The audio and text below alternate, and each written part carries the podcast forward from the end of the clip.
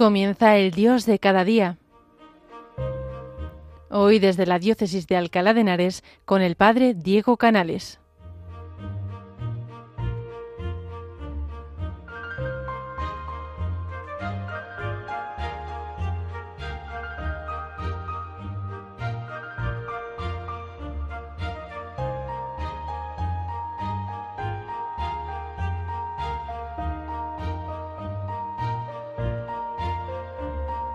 Buenos días, queridos oyentes de Radio María.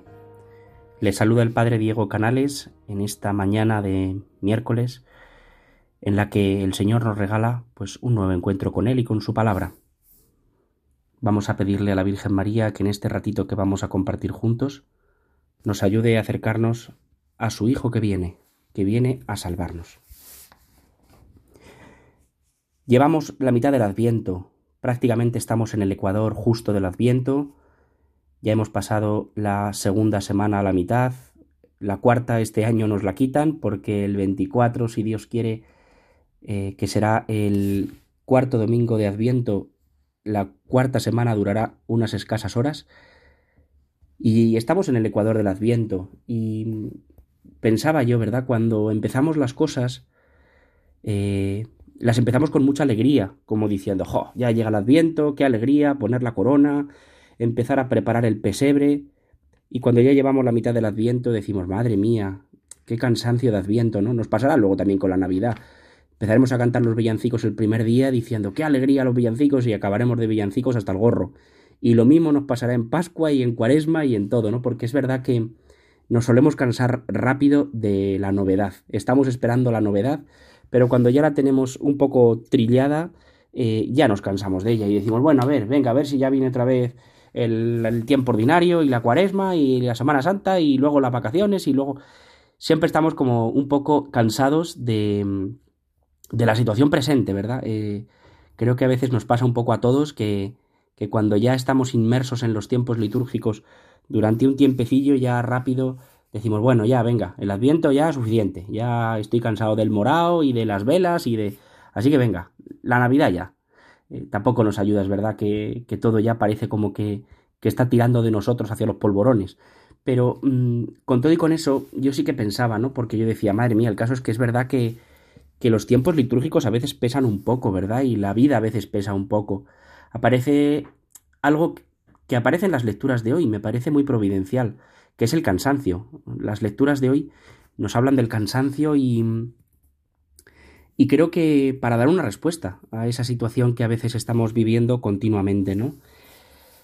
El cansancio pues aparece porque somos nosotros los que llevamos un poco las riendas de la vida y cuando somos nosotros los que vamos haciendo las cosas pues pues nos cuesta. Por eso eh, el himno del adviento propio es todo lo contrario. Es decir, mira Señor, yo no quiero llevar las riendas de mi vida, sino quiero que seas tú. Y por eso la oración y el himno propio del Adviento es este, ¿no? Cielos, lloved vuestra justicia, ábrete tierra, haz germinar al Salvador. Oh Señor, pastor de la casa de Israel, que conduces a tu pueblo, ven a rescatarnos por el poder de tu brazo.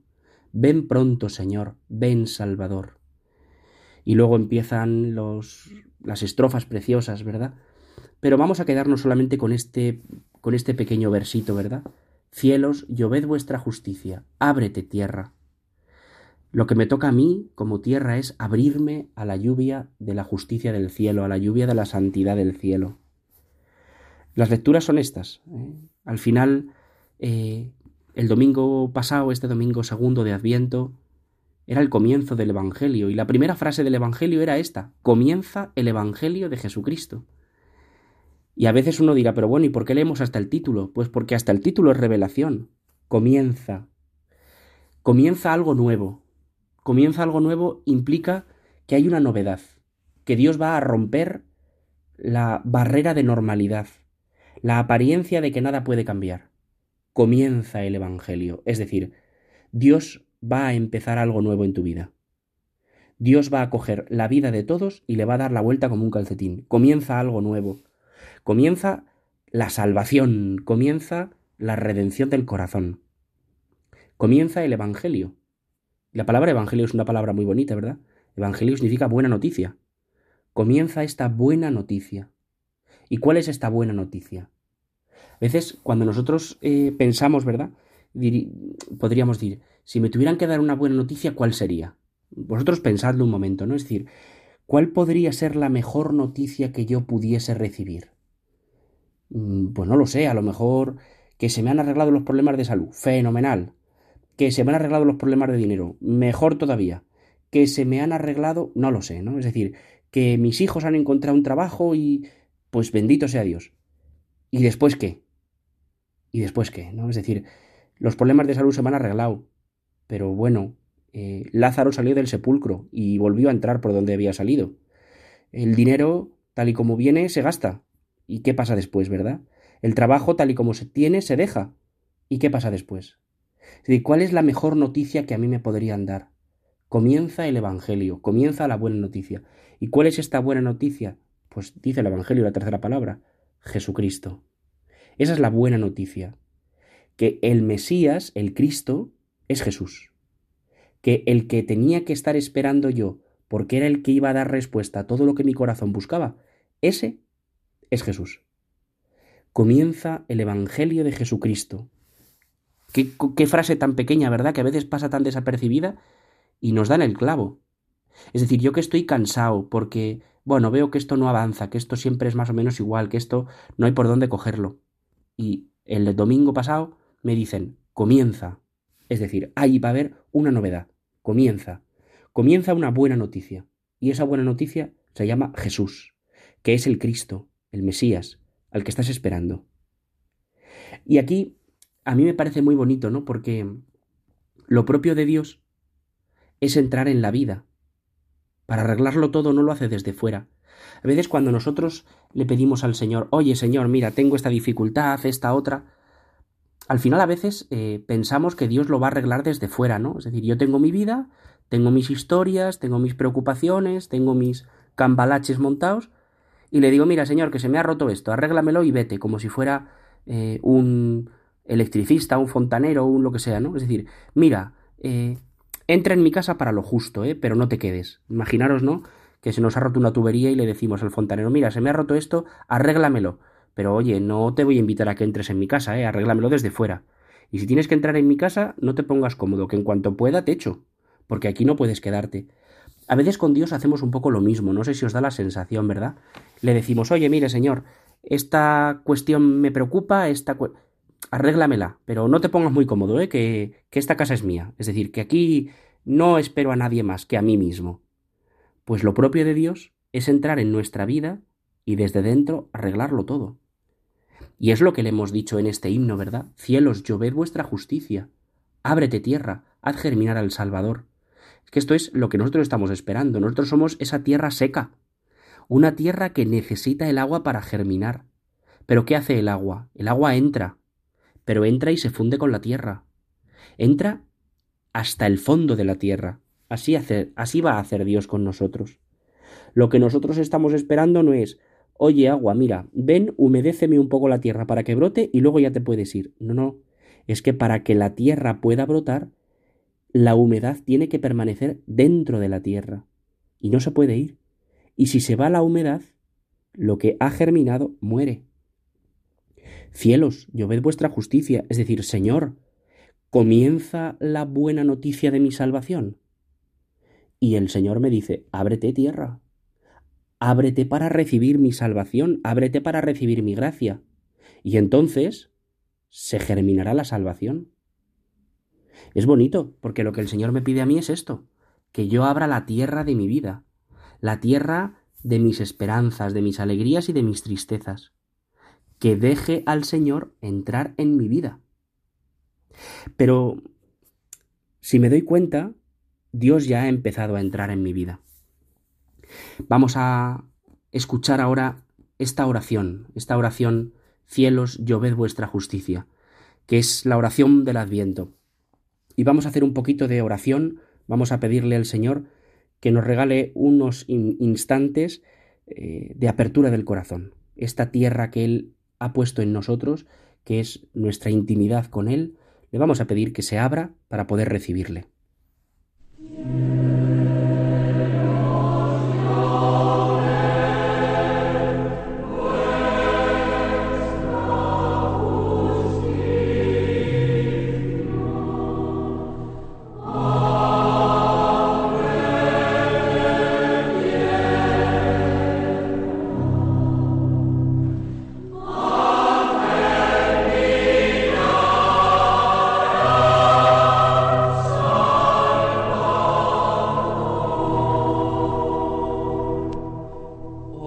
Señor, pastor de la casa de Israel, que conduces a tu pueblo. Ven a rescatar.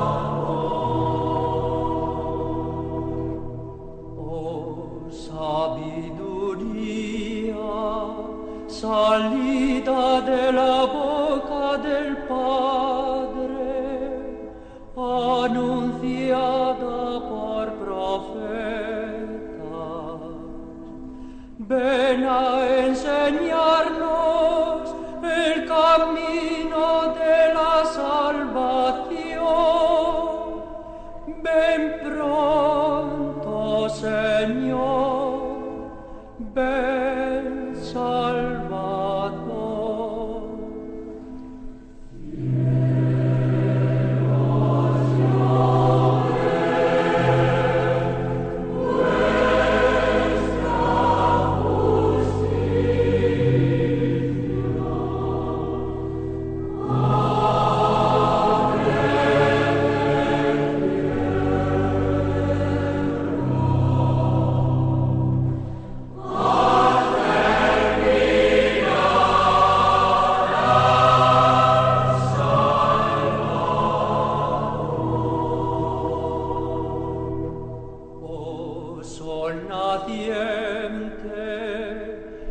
splendor.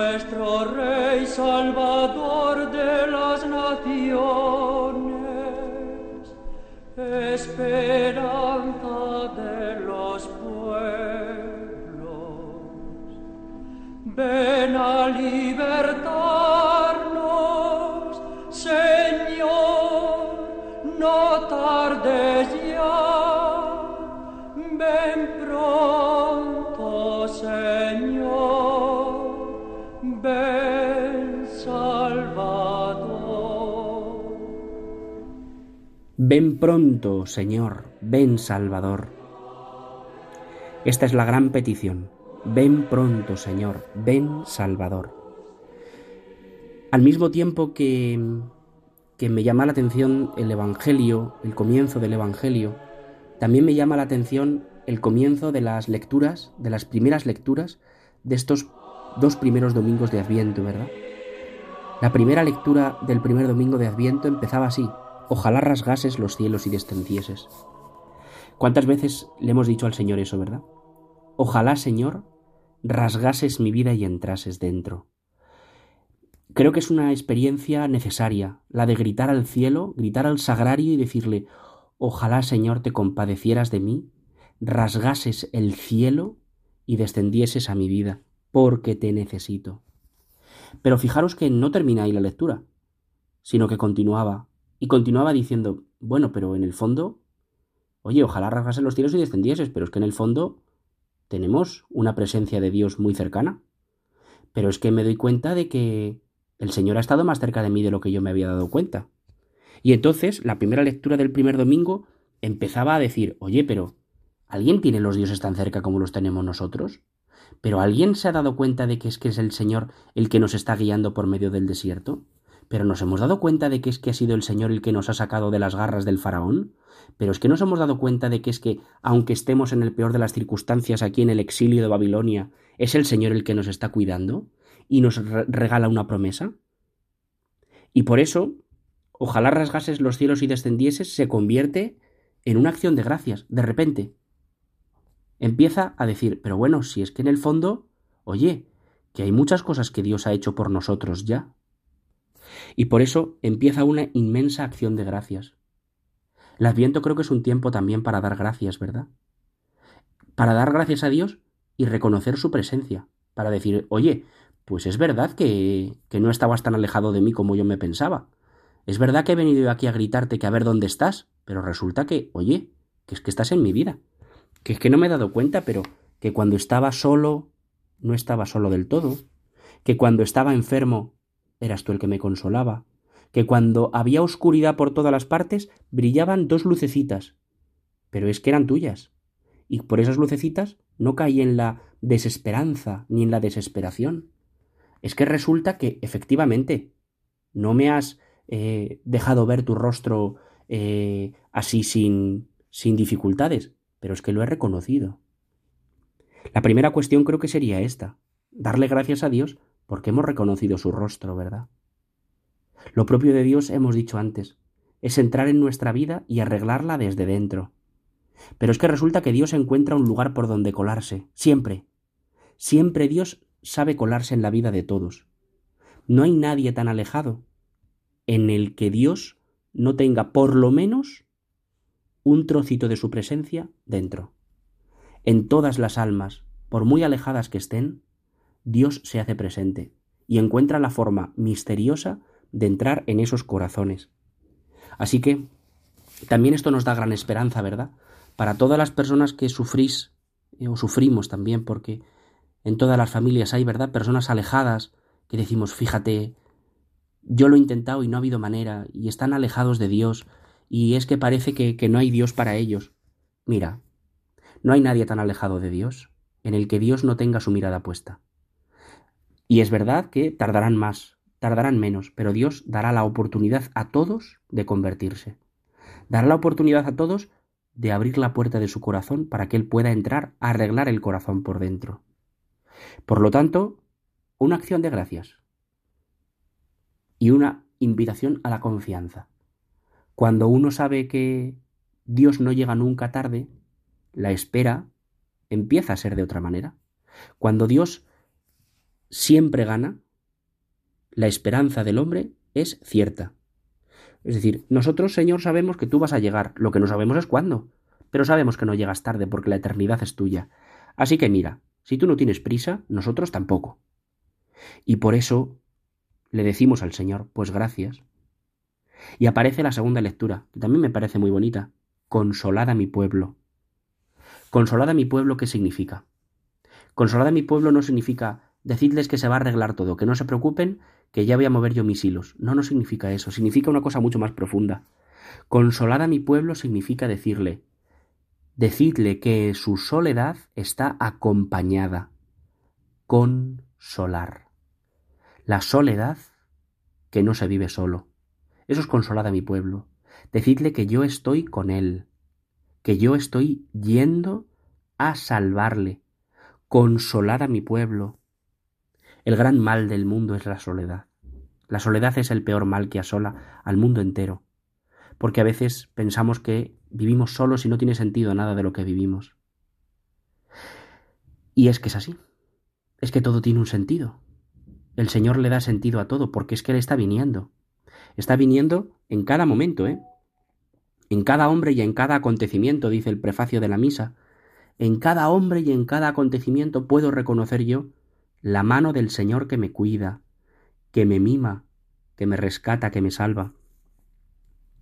Por lo tanto, al final el adviento no se trata de que Dios venga a arreglar cosas, sino que se trata que Dios viene a hacerme compañía. Dios viene a entrar en mi vida. Pero la verdad es que yo a veces me pregunto, ¿no? Porque esto es muy típico del adviento. Dios viene, Dios viene. Y yo me pregunto, ¿y a dónde va a llegar? Cuando llegue a mi vida, ¿dónde va a llegar? ¿Qué hueco le estoy haciendo yo, no?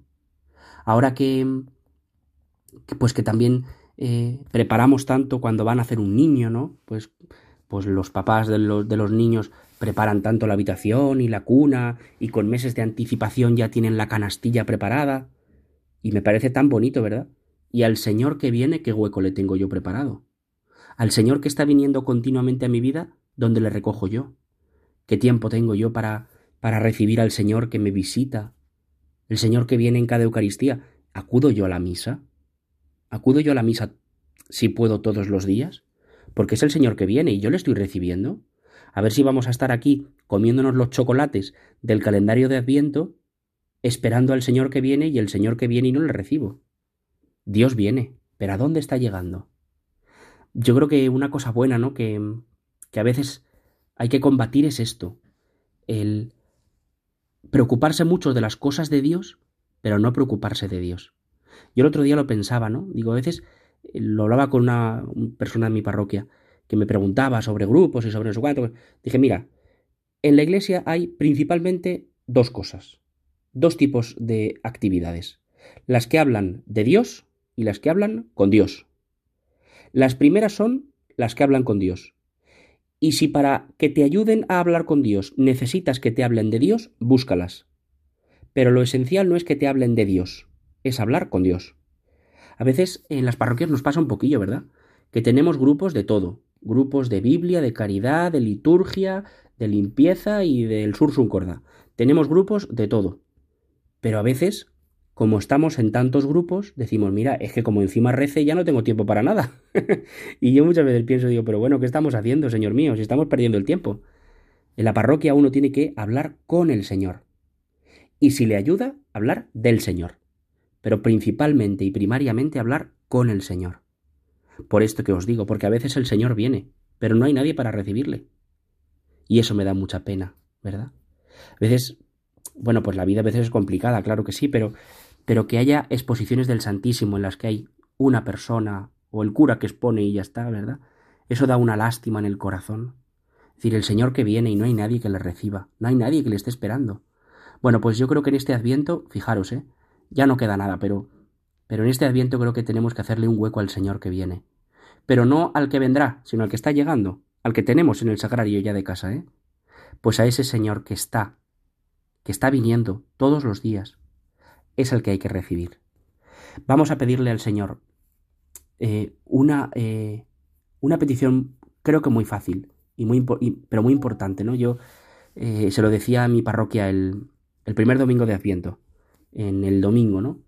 Yo les decía, digo, creo que hay una oración que hay que hacer todos los días, que es preguntarle al Señor, por la mañana, Señor, ¿y tú hoy por dónde me vas a visitar? ¿Dónde vas a venir a verme?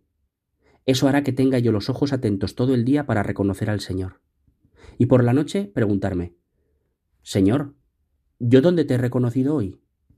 Creo que estas dos preguntas, al comienzo y al final del día, harán que nuestro adviento sea un adviento de verdad donde podamos encontrar al Señor. Si no, a veces nos pasará, pues eso, que el Señor pasa y como no encuentra a nadie que le abra el corazón, pues tiene que pasar de largo como en Belén, que la Virgen llamaba a las puertas diciendo Mirad que viene el Señor, y nadie le abrió la puerta. Pues vamos a pedirle al Señor nosotros esto, reconocerle en este adviento. Pues queridos amigos de Radio María, os saluda el Padre Diego Canales desde la parroquia de Santa María la Mayor en Alcalá de Henares, deseándoos un feliz y santo adviento y una feliz y santa Navidad.